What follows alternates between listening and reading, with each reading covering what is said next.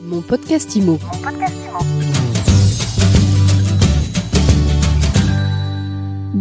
Bonjour et bienvenue dans ce nouvel épisode de mon podcast IMO. On est en live de la journée d'études consacrée à la transmission des biens immobiliers organisée par l'ESPI et je suis avec Nadège Julien. Bonjour. Bonjour. Vous êtes professeur en droit privé à l'université Toulouse 1 Capitole. Vous venez d'intervenir. Vous êtes intervenu en conférence sur les techniques au service de la transmission hors du cercle familial. Alors ça consiste en quoi Ça couvre quoi exactement? Eh bien, c'est un sujet très vaste. Il est vrai que la journée est consacrée à la transmission des biens immeubles et euh, durant la matinée a été envisagée la transmission des biens immeubles dans le cadre familial, qui est quand même une des préoccupations principales des Français. Euh, et euh, durant la deuxième partie de la journée, on s'est dit qu'il serait intéressant de s'intéresser également aux manières de transmettre ces biens immeubles en dehors du cadre familial. Et là, finalement, il y a deux aspects. Il y a la transmission à titre onéreux. Effectivement, quand on veut vendre le bien à un tiers euh, on est en dehors du cadre familial où on pense tout de suite à des techniques évidentes comme la vente immobilière sur lesquelles on peut rajouter des techniques. Le viager, la vente uniquement de la nue propriété avec euh, le démembrement. Voilà, exactement, avec la personne qui garde l'usufruit reste donc dans le bien. On pense également à d'autres techniques à titre onéreux qui sont un petit peu plus complexes, notamment toutes les techniques qui appellent la mobilisation des baux.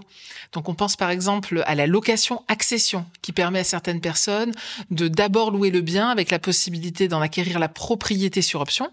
Et on pense également aux techniques un peu inverses où une personne achète le terrain et une autre personne va construire sur le terrain. L'hypothèse du bail à construction ou encore des baux amphithéotiques pour lesquels il est possible d'avoir cette construction sur le terrain et où à l'issue du bail, le propriétaire du terrain récupérera donc un terrain avec des constructions sur ce terrain. Donc ça, c'est pour l'aspect vraiment euh, à titre onéreux. Dans cet aspect à titre onéreux, il y a également tout ce qu'on peut faire avec les sociétés. Et dans tout ce qu'on peut faire avec les sociétés, il y a tout ce qui va être société civile de construction-vente, où à l'issue de l'opération de construction, la société civile vendra les biens en lot ou euh, un par un. Également, ce qu'on peut faire avec des sociétés d'attribution, où des personnes vont se mettre ensemble pour construire un bien, plusieurs biens, voire même. Elles vont euh, ainsi faire des économies lors de la construction, puis à terme, elles obtiendront chacune une surface. Et en filigrane, euh, il y a une autre question qui est et si j'ai envie de transmettre à titre gratuit en dehors du cercle familial, comment ça se passe? J'ai le droit? Oui, on a le droit, mais la question c'est combien est-ce qu'on va devoir donner aux impôts? Voilà. Et donc à cette question de combien est-ce que je vais devoir donner aux impôts, la réponse elle est simple, la réponse c'est beaucoup. Voilà. Très très beaucoup. Et euh, vraiment beaucoup. Alors après je suis bien consciente qu'il faut payer ses impôts pour bénéficier des services publics, de l'éclairage des hôpitaux, etc. Et je remercie l'État français, je suis très heureuse de payer mes impôts. Euh, mais tout de même, par certaines techniques, on peut adoucir cette facture fiscale. Et donc dans la deuxième partie de la présentation, il était question de ces personnes qui sont en dehors du cercle familial dans le sens où elles ne sont pas des personnes réservataires dans la succession, on ne peut leur transmettre que la quotité disponible et en plus on ne bénéficie pas d'abattement, on bénéficie d'un taux de taxation qui est assez élevé et pour autant on va avoir envie de leur transmettre des biens parce que ce sont euh, votre meilleur ami d'enfance, c'est euh, la petite cousine parce que vous n'avez pas eu d'enfant et vous l'appréciez beaucoup cette petite nièce qui a grandi à quelques pas de votre résidence à vous et euh, là vous allez essayer d'optimiser tout ça. Alors je fais quoi pour optimiser tout ça On peut euh, utiliser d'abord l'accession. Donc euh, une technique assez folle mais qui pour l'instant fonctionne encore, c'est-à-dire que j'achèterai un terrain et euh, je dirais à cette petite nièce d'acheter l'usufruit de ce terrain. Non, excusez-moi, c'est l'inverse. Elle achèterait le terrain et je lui achèterai l'usufruit du terrain et je construirai une maison sur ce terrain. Je vais bénéficier de la maison pendant toute la durée de ma vie.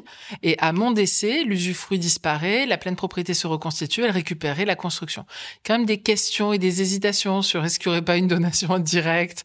L'administration fiscale est très très vigilante. Il y a également la tontine. La tontine, on en parle souvent, on achète à deux et puis le survivant des deux sera propriétaire de la totalité à la fin. Mais là, attention, les règles fiscales viennent quand même vous rattraper. On vous demandera ces droits de mutation euh, à titre gratuit pour cause de mort.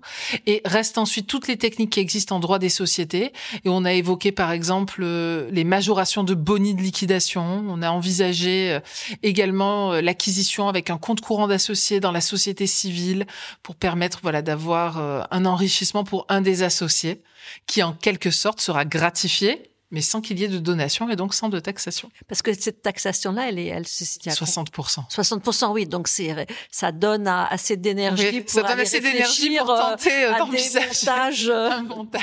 Est-ce que ces montages, ils peuvent permettre aussi de transmettre euh, moins à sa famille plus, de privilégier sans privilégier C'est pas impossible par ces montages d'arriver à privilégier et donc à modifier un tout petit peu cet ordre public successoral. Il faut quand même être très vigilant sur ce type de montage, mais c'est tout à fait envisageable avec une technique que je n'ai pas abordée euh, n'ayant que 30 minutes, mais la technique des fameuses golden shares, où on peut créer euh, des euh, sociétés civiles avec des droits sociaux qui ont des droits qui sont majorés dans ce qu'ils vous offrent dans la société.